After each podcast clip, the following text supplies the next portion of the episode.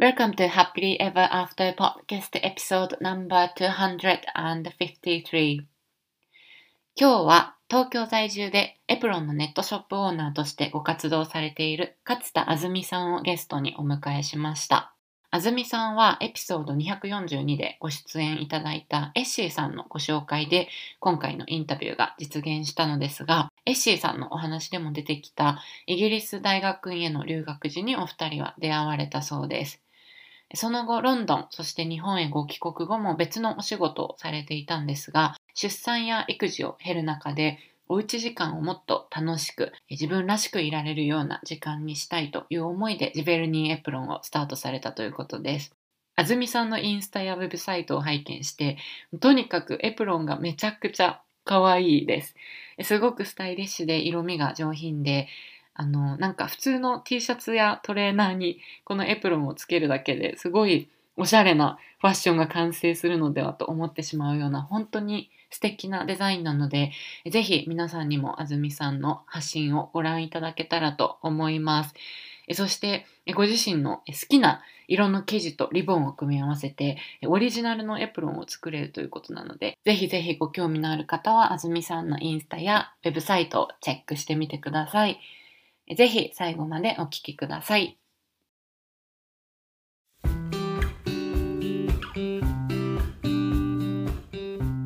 こんにちは。キャリアとビジネスのサクセスコーチ、ゆりです。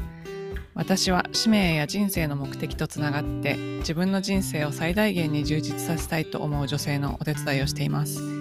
このポッドキャストは今モヤモヤしていたり今の状態にはある程度満足しているけれどもっと大きなこと次のレベルで何かできるんじゃないかなって思っている女性のヒントになればという思いで配信しています。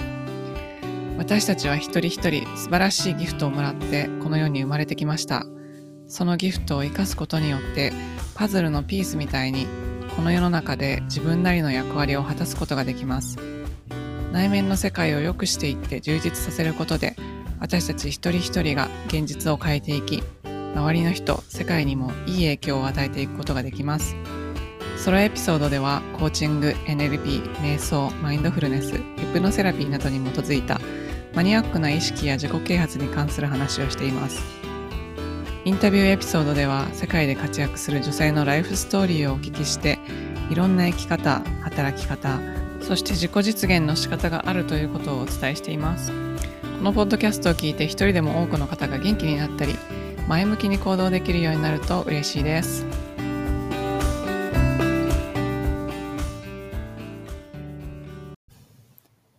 エピソードに入る前にお知らせがあります。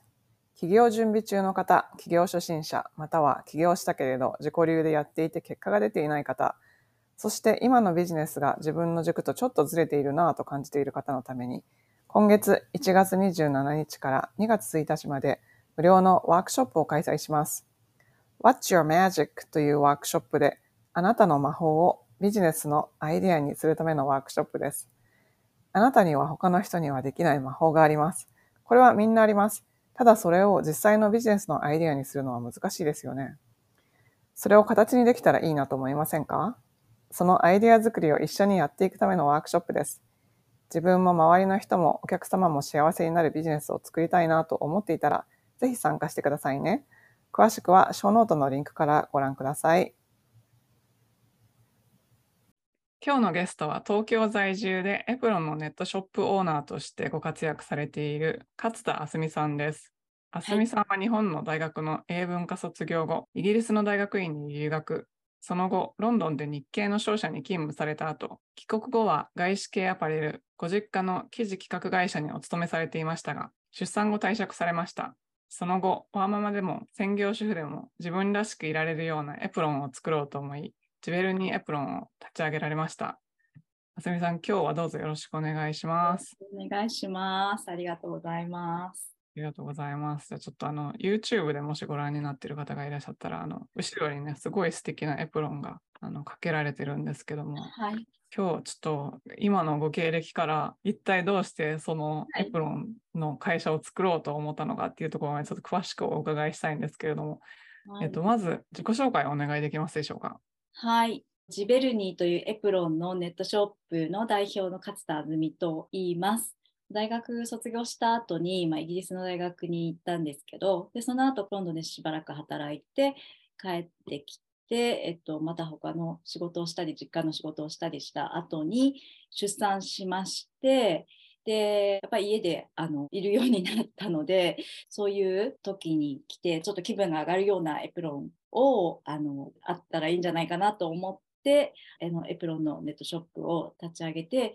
まあ、ネットショップがメインなんですけど、百貨店の催事、ポップアップですとか、あとはテレビの衣装協力などをさせていただいてます。よろしくお願いします。よろしくお願いします。ありがとうございます。えっと、じゃあ、ご実家が記事企画会社ということで、昔から裁縫とかに興味があったんですか？そうですね。確かにそれはあったと思います。記事の仕事をご自身がやっていたので、やっぱそういうことがあるのかなと思いますね。裁縫がそんなに好きだったかと言われると、あれなんですけど、なんか洋服とかファッションとか好きでしたし、ね、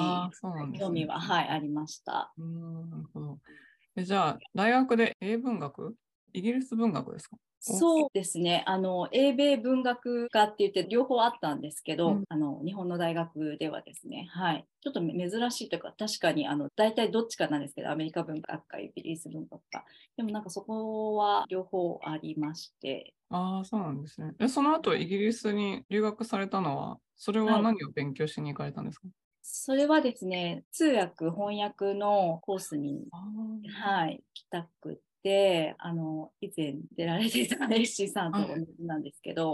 まあ、ちっちゃい頃から英語も好きで、海外にずっと行きたいなと思っていたので、あの、就職氷河期であんまりちょっと就職うまくいかなかったので、留学して、まあ、その英語の通訳とか翻訳とかいう仕事をできたらいいなと思って、そのコースに行きました。あそういうことなんですね。えじゃあ、エッシーさん、はい、あ、エッシーさんのご紹介なんですけど、エッシーさんとそこで出会った、はいはい、そうです、はい、バス大学という、はい、ところで、唯一、その同時通訳とかのコースがある大学っていう、多分イギリスで1箇所ぐらいしかないところなんですけど、はい。あ、そうなんですね。え、じゃあ、そこでそういう通訳翻訳を学ばれて、で、ロンドンでそういうお仕事をされてたってことですか？いえ、あのですね、通訳翻訳コースに勇んでいったのもいいんですけど、あんまり下手くそで、あんまり あの挫折と言いますか、なんかあの日本人の言ってることわかんないみたいな感じで、そのイギリス人の人とかはあのフランス語と英語とかスペイン語と英語とかやってそこのブースに一緒に入るんですけど、やっぱ日本人下手くそで、まあ、日本人っていうか私は 急にその大学ね中学英語から行ったようなあの帰国子女でもなかったですしバイリンガルでもなかったですしなんかそんな感じで行ったらもうとんでもなく 下手くそで。ちょっとこれは 1年じゃとてもものにならないしって感じであのそれを仕事にするというよりは、うん、ちょっと難しいなと思ってたところであの卒業間近で夏休みのアルバイトでイギリスの商社あの日系の商社にあの本当にアルバイトですね。なんか募集してたのでじゃあ帰る前にまあちょっとこれ仕事にはならないかもしれないけど帰る前にちょっとバイトでもしといた方がいいかなみたいな感じで行って本当に通訳とか翻訳とかっていうんじゃなくて本当にそこの事務の仕事だったんですけど。そうなんですね、はい、でそのバイトの後にそのままあそこに就職したっていう。あそういうことなんですね。感じで、はい。えー、ロンドンでお仕事するってどんな感じだったんですか、あ、すごい楽しかったです。あの、貿易のお仕事だったんですけど、なんかアルミとか 鉛とか、そういうなんか軽金属をこう三国間貿易って言って、ルーマニアの辺から買ったやつをギリシャとかイタリアとかに売るみたいな、その貿易の商社の仕事のなんかアシスタントみたいな感じだったんですけど、やっぱり結構ね、あの、いろんな人がいるし、日本人もいるし、イギリス人もいるし、で、その取引先の人はなんかギリシャ人とかイタリア人とか、全然話通じないとか、その感覚が違うすごいいい加減な感じの人とか仕事をするのすごいあの新鮮で楽しかったですね。そう,、はい、あそうなんですね。え、そこどれくらいいらっしゃったんですか、ロンドン？2年、その仕事は2年しました。あ、そうなんですね。はい、でビザがき、はい、ビザ取ってもらったんですけど、2年でちょっと切れちゃって、うんはい、っていうあそれで帰国されたんですね。そうですね、なんか申請またしていただいたんですけど、ビザが通らなくって、なんかちょうどその時移民とかその、なんていうんですかね、イミグラント。ああ、なんか厳しくなった時厳しくなる時ってたまにあるじゃないですか。んそれでなんか申請通らなくって、最初のは通ったんですけど、2回目のがその通らなくて。うんでまあ、家の仕事もあるなとか思ってたので、なんとなく変えなきゃいけないのかなみたいな感じでできたんですけど、で、帰ってきてからアパレルのお仕事されたんですか？そうですね、アメリカのブランドのなんか日本法人みたいなところで、まあ、最終的に記事の仕事とかするにしても、やっぱちょっとアパレルの経験ないから、あのそういうとこ行った方がいいかなと思って、東京で2年ぐらい。あーそうなんですね。じゃあなんかご実家のお仕事に携わるっていうのはなんとなく決まってたみたいな感じなんですか？そうですね、やっぱりあの3姉妹なんですけど、私、兄弟で一番上だったので、なんとなくね、あのそんな感じがしてたっていうか、そうですあそうなんですね。はい。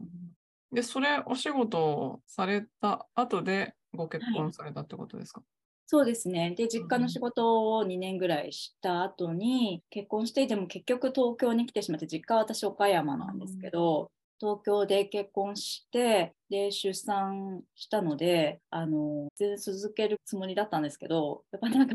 子供ができて、あの、赤ちゃんがいると、なかなかこの行き来、あの、行き来しなきゃいけないんですけど、それがちょっとできないのと、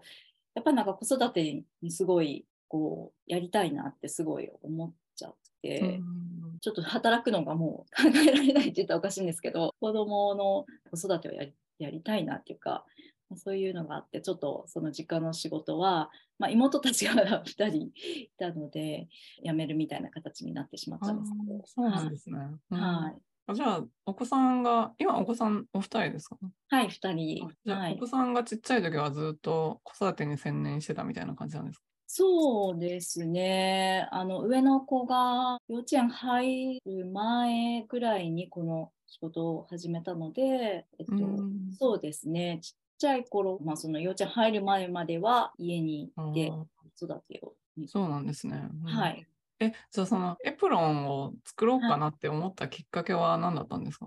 そうですね。なんかやっぱり、なんかしなきゃいけないのかなってまた思い始めて、やっぱ子供が幼稚園入るぐらいになってくると、なんかもうずっと子育てしてるわけにもいかないのかなっていう感じになってきて、何しようかなって思ってた時に、なんか当時はやっぱりまだそのコロナとかでもなかったですし、こう、楽しんでるイコール、こう、お出かけするみたいな感じだったかなと思うんですけどう、ん女性がこう、自分を楽しんでるっていうか、うんだけど、なんか別に家にいても楽しいんだけどって思って、で、家にいる時に楽しめるようなものがもうちょっとあってもいいのかなと思って、エプロン全然それまで着たことなかったんですけど、意外と探すとあんまりいいのが見つからなくて、なんかこう気に入らないものをやっぱりうん家の中だったとしても着てるとあんまりこう楽しくないので、もうちょっとなんか気分が上がるようなものがあってもいいんじゃないかなって思ったのがきっかけだと思うんですけど。うーん、そうなんですね。え、じゃあ、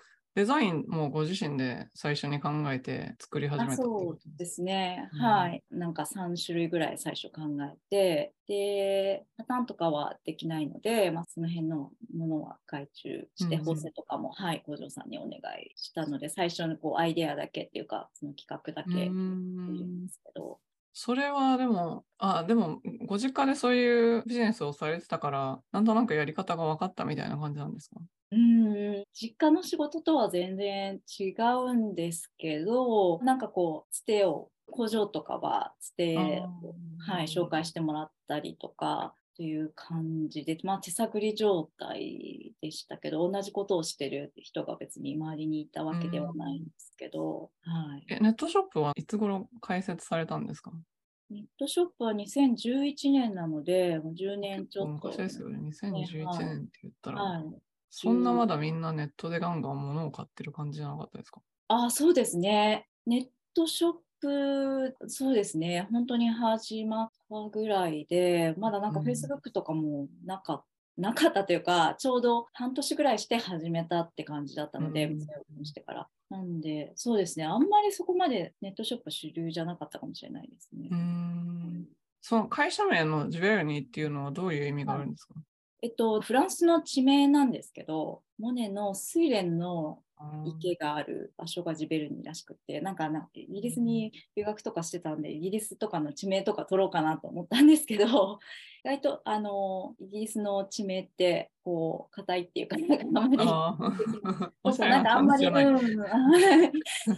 あんまりこうなんかネーミングとしてこうピンとくるものがなかったんで、うんうん、でその頃に展覧会で見に行ったなんかモネとジベルニーのが形みたいな、そうそうちょうど震災直後だったんですけど、そのあのから取ったうん。あそうなんですね。はい、えー、じゃあそのまだネットショッピングがすごい広まる前に立ち上げてどんなふうにビジネスを広げていったんですか、はい、あそうですね。最初は本当に広げるとかも何にも分からずに本当によく始めたなっていうぐらいですけど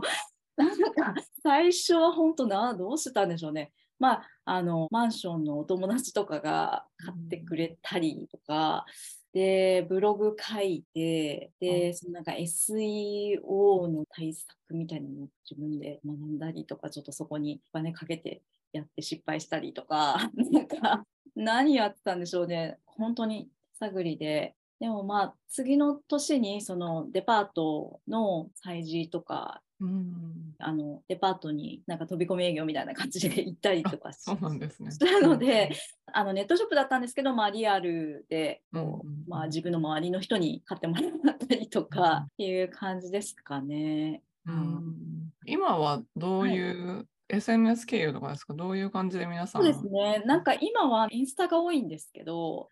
はい、ちょっとまた時代も変わってきて、SNS が主流になってきて、ブログっていうよりも、Facebook を経由して、インスタグラムがすごくあの相性がいいというか、まあ、ビジュアルとかもそうですよね。はいはい。女性の方が結構見てらっしゃるので、インスタグラムをやっているのが結構多いかなと思うんですけど、はい。そうなんですね。じゃあ、どんな方が買われてるとか分かります？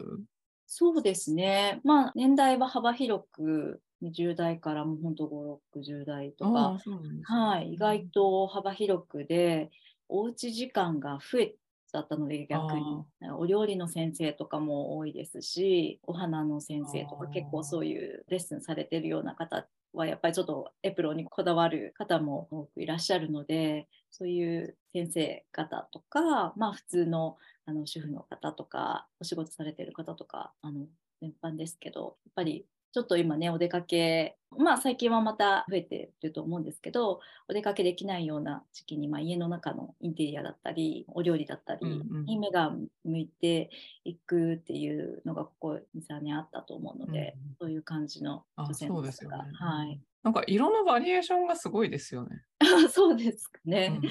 そうですね。はい。なんか今オーダーできるのもやってるんですけど、オーダーエプロンだと32色ぐらい生地の色がすごいですね。はい。はい。リボンの色も16色ぐらいあるので、まあそれで組み合わせて選んでいただけるっていう、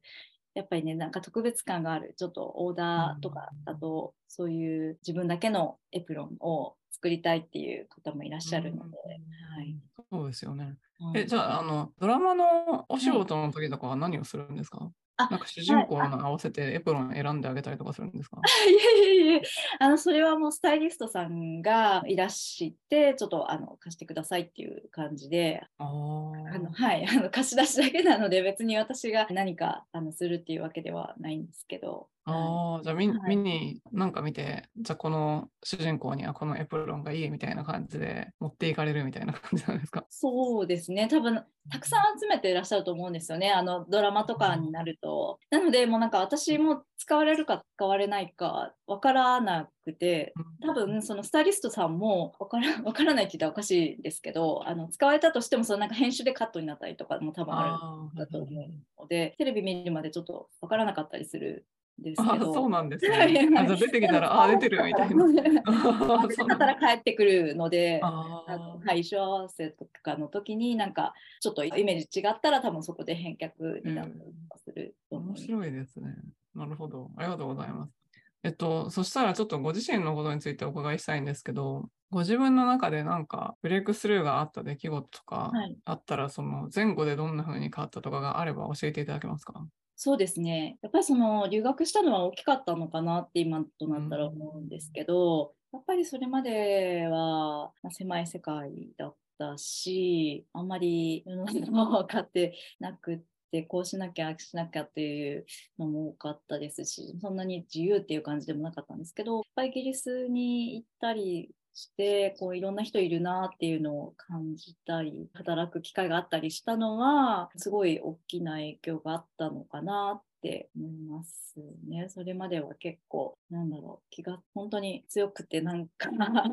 多分なんか日本じゃうまくやっていけないだろうな自分でもえ、本当に？なんですけど、そうそうそう。でもなんかまあいろんな人いるなって思って逆にこうちょっと柔らかくなったっていうか、へえ。っていうのはあったかなって思うので、はい。なんかイギリスで衝撃的なエピソードとかありますか？うーん、でもやっぱりなんか日本の常識、こういう感じかなっていうのがあんまり通用しないって言ったらおかしいんですけど、うんそういうなんか、はい、今思い出せばイタリア人の方とかギリシャ人の方とか、なんか言ってることが全然違ったりとか、なんかその、うん。この日に着くよとかできるよとか言っても全然できなかったりとか、まあ、そういうことは日常茶飯事だったので、なんかそれでもあんまりこう、あはいはいっていうか、動じなくなるっていうか、うん。そういうのはあったかなと思いますけど。でうん。でもなんか異文化の中で生活するとすごいいろんなことのものの見方とかが変わったりしますよね。そうですね。うんはい、物の見方は本当に変わるなってうん思いますね、今振り返ってみると。やっぱりね、あの田舎の 方田舎のすごい昭和の結構凝り固まった価値観の中で多分ずっといたと思うので、うんなんかやっぱり外国に行ってみてよかったなと。う思うんんですけど、そうなんですね。うん。はい、今のお仕事っていうのはなんか大変なこととかはあるんですか、そうですね。まあ一人でやってるので、やっぱモチベーションをキープするっていうか、やらなくても誰も困らないっていうところがあるので。そうですね。なんか、かたくなに一人でやってるっていうのが、ちょっとそろそろ変えなきゃいけないのかなって思ってるんですけど、なんかもう自分のその気持ちに左右されるというか、自分がやるかやらないかだけなので、それは難しいなって思います。やっぱ体調悪かったら全部止まっちゃうし、なんか気分が悪くても全部止まっちゃうし、みたいなところはあるので、はい、それはキープしていくのが難しいなああ、なるほど。うんお一人なんですね。え、でも長いですよね。そうですね。うんへえ。上やってるの？で。すごいですよね。そうですね。うん、本当に細々とというか。へえ。え、じゃあ、これからどんな世界を作って、どんな役割を果たしていきたいっていうのはありますか？なんか、やっぱりそういう女性を応援したいなっていうので始めたので、で、ようやくなんか私もそういうちょっと堅くななところがあって、これだけやってなきゃいけないみたいな、こうなんか一つの専門に。性を持ってこう突き詰めていかなきゃいけないみたいな風に思ってたんですけどなんかそういうのも思い込みなのかなって最近思っててまあなんか人に求められることがあればもっと、あの他のことでもやっていきたいですしそういういろんなねお知り合いになった方とかのこう輪じゃないんですけどコミュニティみたいなのをもうちょっと活かすようなことを、うん。やっていけたらと思いますし自分のそのなんだろう一人でこういうのもできるよみたいなのを知るって言ったらおこがましいんですけど、うんなんかそういう知りたいなって思う人がいたらアドバイスするとか、なんかもうちょっと活動を広げてもいいのかなっていうのは最近思ってますけど、うん。はい。女性を応援することがテーマでって感じですか？そうですね。やっぱり女性の生活ってこう周りに左右されて変わってしまうことって結構多いんじゃないかなってうんそうですよね。けど、うん。出産とかそれこそね結婚とか出産とか。今はいろんな体制が整ってますけどそれでもやっぱり周りの環境に左右されることがうん。多いのかなって思うので、まあ、その中でも、まあ、エプロンの一つなんですけどなんか応援できるようなことを、うんしていきたいなとうん思ってるんですけど。そうなんですね。あうんありがとうございます。えじゃあなんか、モチベーションキープってどうやってモチベーションキープしてるんですか、そう、本当にそれね、難しいんですよね。でもやっぱりこう、身近な人に置き換えるっていうか、自分のモチベーションだと、自分がやってもやらなくても、まあ、大して困らないし、お客さん像みたいなのだと、やっぱりそれも曖昧だったりするじゃないですか、この、はい。こう届けたい人に向かって頑張るみたいなのも、やっぱり結構抽象的だったりするので私の場合はその身近な人に何だろう置き換えるって言ったらおかしいんですけどやっぱりなんかこう両親に続けてるよってがん、まあ、やってるよっていうのを見せたいっていうかっていうのもあるしやっぱなんか法制会社さんとか関わってくださってる本当に身近な人いつもやり取りしてる人にコンスタントに発注したりお仕事をあの一緒にしたりとか、うん、いうことができるようにあの頑張りたいというかはい なんかその女性に向けてのその商品を届けたい相手ともと別に自分の個人的なつながりのある人のことをまあ思い浮かべてって言ったらおかしいんですけど、うん、そうですね。家族にややってるよっていうみたいなところを見せたいって言ったらおかしいんですけど、そういうモチベーションを使使ってるっていうか、のかなっていうところなんですけど、うんはい、なんかどういうふうにしたらモチベーションがキープされるのか 知りたいですけど、私は今のところなんかそういう感じで、うん。はいやってる。あでも長いですからね、本当に。長い。されてるから、やっぱなんかそれなりになんかご自身で何かそうやって奮い立たせるものみたいなのがないとなかなかそこまで長続きしないですよね。いや、そうですね、本当に。うん、まあ何度もやめた方がいいのかなっていうことはたくさうん。んあ,、あるし、今でも、うん、しょっちゅうありますけど、うん。ですね。そうなんですね。うん。えじゃあ今もやもやしてる人にアはい。ドバイスがあったら教えていただけますか、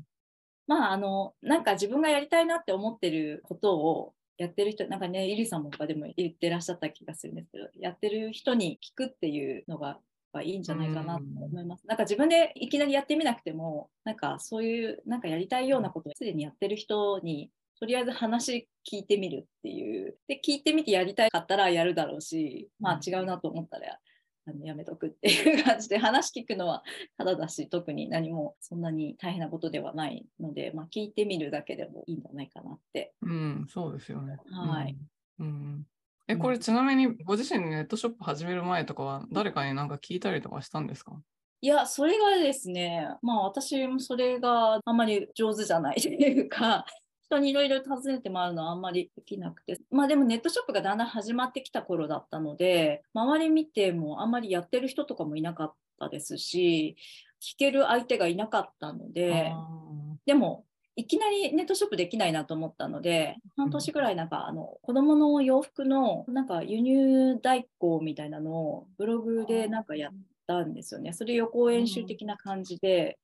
あのブログになんかリンク貼ってみたいな、あーの、うん。アメリカの可愛いなんかブランドの洋服をうん。自分も買うんで、うん。一緒に買いたい人いたら 買いますよみたいなやつをちょっとなんか練習みたいな感じでやってって感じですね。あんまり確かにそのなんか最初からそのビジネスのことをなんか誰かに聞いたとかいうのが実はないんですけど、すごいですね。じゃあなんか草の根的にどんどんこう展開していったみたいな感じなんですね、きっと。そうですね。ネットショップ始めてみて、で、わからないことをその場でサイトの問い合わせで聞くとか、うんうん、とか、うんそんなぐらいなんですけど、うん本当に。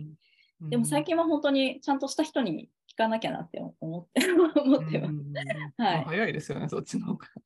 そうそう、本当そうです、そうです。うん。サクリでやると時間ね、すごいかかっちゃうので、うん。はい。なんか今更にして、今更そう思ってます。うんなるほど、はい。ありがとうございます。はい。えっと、そしたら、今日のお話を伺って、エプロン興味があるとか、あとはなんかフォローしてみたいっていう方がいらっしゃったら、どこに行けばいいですか、あはい、えっと、ホームページもありますし、ジュベルニーエプロンとかで検索していただいたら出ると思いますし、ホームページと、あとインスタグラムもやっているので、それはジュベルニーエプロンかな？で出てくると思いますので、はい、ぜひご覧ください。ありがとうございます。はい今日はお忙しい中、どうもありがとうございました。ありがとうございました。最後までお聞きいただきありがとうございました。このポッドキャストがお役に立ったら配信登録、レビューまたは星マークポチッと押して多くの方にこの番組が届くようお手伝いいただけると嬉しいです。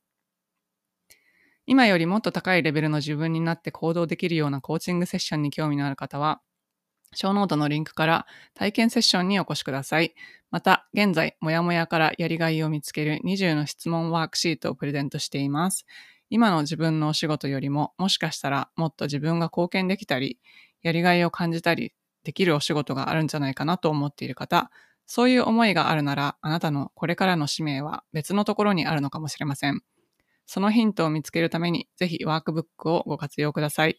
プレゼントを受け取るリンクもショーノートにあるので、チェックしてみてくださいね。